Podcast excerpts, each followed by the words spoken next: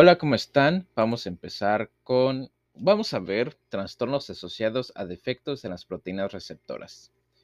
Vamos a utilizar como ejemplo de estos trastornos la hipercolesterolemia familiar. La hipercolesterolemia familiar es una enfermedad de receptor porque es consecuencia de una mutación del gen que codifica el receptor para los LDL, que está implicada en el transporte y metabolismo del colesterol. Como consecuencia de las alteraciones en el receptor, se pierde el control mediante retroalimentación y aumenta las concentraciones de colesterol, lo que termina aterosclerosis prematura con un riesgo muy aumentado de infarto de miocardio. La hipercolesterolemia familiar es uno de los trastornos mendelianos más frecuentes. Los heterocigotos con un gen mutante representan uno de cada 500 individuos y presentan desde el nacimiento un incremento al doble o el triple de las concentraciones de colesterol plasmático, lo que se traduce en la formación de santomas tendinosos y heterosclerosis prematura en edad adulta. Los homocigotos, que tienen una dosis doble del gen mutante, se afectan de forma mucho más grave y presentan un aumento en 5 a 6 veces del colesterol plasmático. Estos pacientes desarrollan santomas cutáneos y heterosclerosis coronaria, cerebral y vascular periféricas en edades tempranas. Pueden sufrir infartos de miocardio antes de los 20 años. Los estudios a gran escala han demostrado que un 3 a 6% de los pacientes que sobreviven a un infarto de miocardio presentan una hipercolesterolemia familiar. Proceso normal del metabolismo y transporte del colesterol.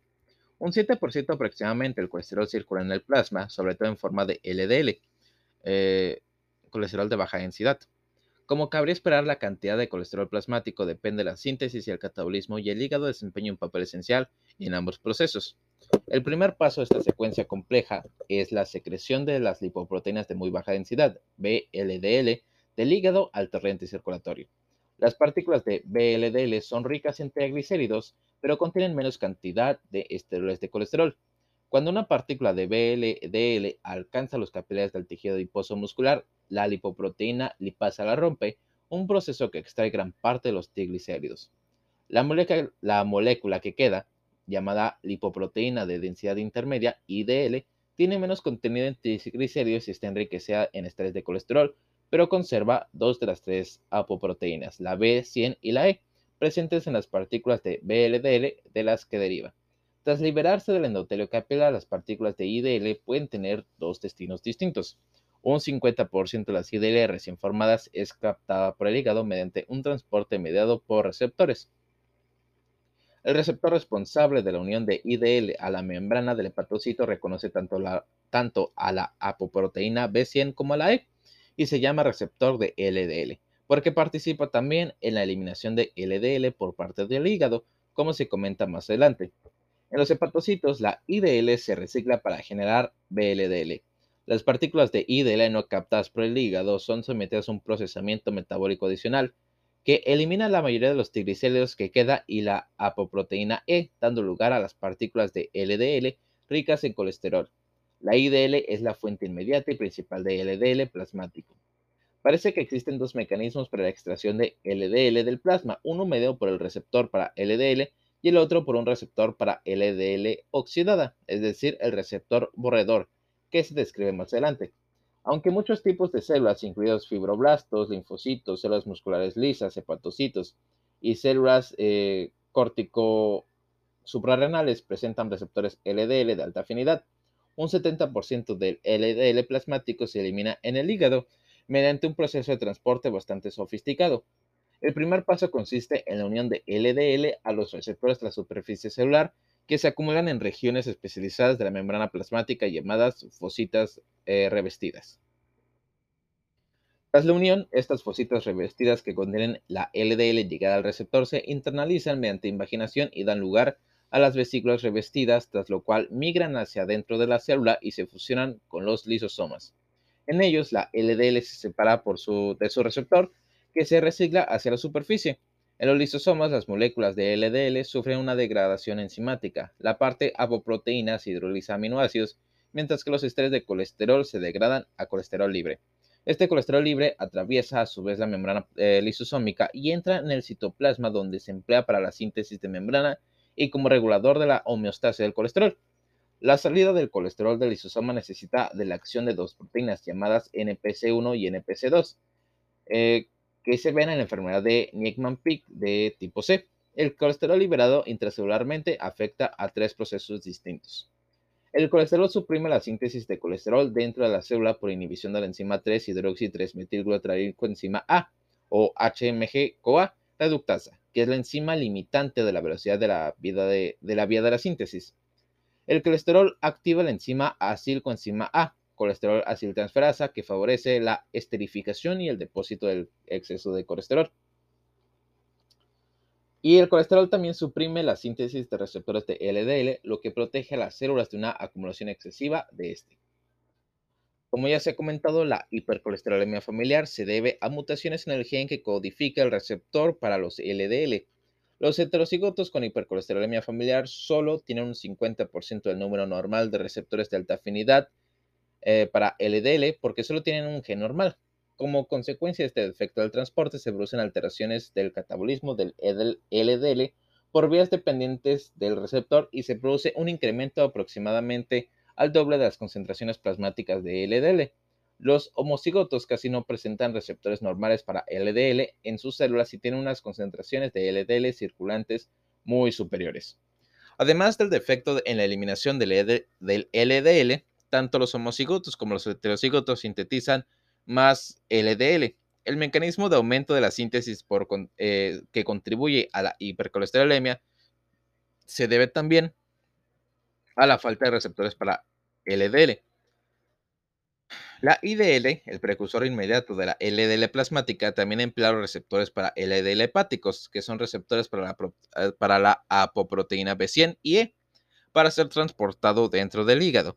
Las alteraciones del transporte de IDL hacia el interior del hígado en la hipercolesterolemia familiar derivan de forma secundaria a una mayor cantidad percentual de IDL plasmática hacia el depósito de precursores para la LDL plasmática. Está bien confuso, ¿no? El transporte de LDL a través del receptor barredor parece producirse al menos en parte en las células del sistema mononuclear fagocítico. Los monocitos y los macrófagos tienen receptores para el LDL con alteraciones químicas, por ejemplo, acetilado u oxidado. Normalmente la cantidad de LDL que se transporta por esta vía del receptor barredor es menor que la que se transporta por mecanismos dependientes del receptor de LDL. Sin embargo, cuando existe una hipercolesterolemia, se produce un aumento importante del desplazamiento del colesterol LDL mediado por receptores barredores al interior de las células del sistema mononuclear fagocítico y posiblemente también en las paredes vasculares. Este aumento es responsable de la aparición de síntomas y también participa en la patogenia de la aterosclerosis prematura. La genética molecular de la hipercolesterolemia familiar es muy compleja. Se han descrito más de 900 mutaciones, incluidas inserciones de lesiones y mutaciones sin sentido o de sentido erróneo en el gen del receptor para la proteína LDL, para el receptor de la proteína de LDL. Estas se pueden clasificar en cinco grupos. Las mutaciones de clase 1, que son relativamente frecuentes y determinan una falta completa de síntesis de la proteína receptora, eh, que se les conoce como alelo nulo. Las mutaciones de clase 2, que son bastante frecuentes y codifican proteínas receptoras que se acumulan dentro del retículo endoplásmico porque los defectos de plegamiento que sufren impiden que se transporten al complejo de Golgi. Las mutaciones de clase 3, que afectan al dominio de unión al LDL, del LDL del receptor. Las proteínas que codifican llegan a la superficie celular, pero no consiguen unirse con el LDL o lo hacen mal. Y finalmente, las mutaciones de clase 4 que codifican proteínas que se sintetizan y transportan hacia la membrana celular de forma eficiente. Se unen a LDL con, normalidad, pero no se localizan dentro de las fositas revestidas y por esto no se consigue internalizar el LDL unido.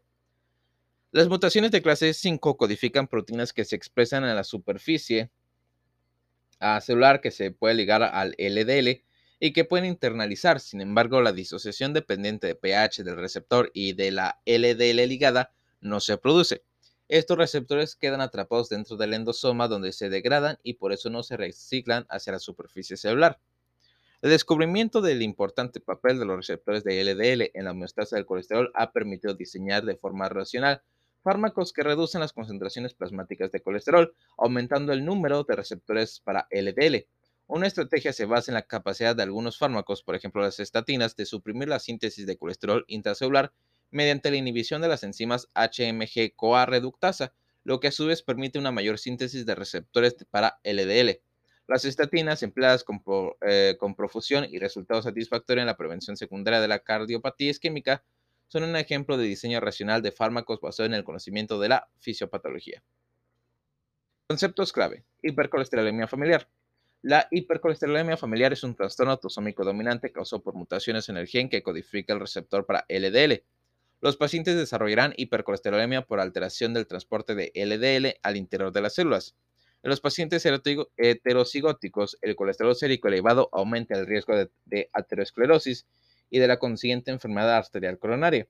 Los, los homocigotos muestran un aumento todavía, todavía más importante del colesterol y registran mayor frecuencia de cardiopatía isquémica. El colesterol se deposita también a lo largo de las vainas tendinosas, produciendo síntomas.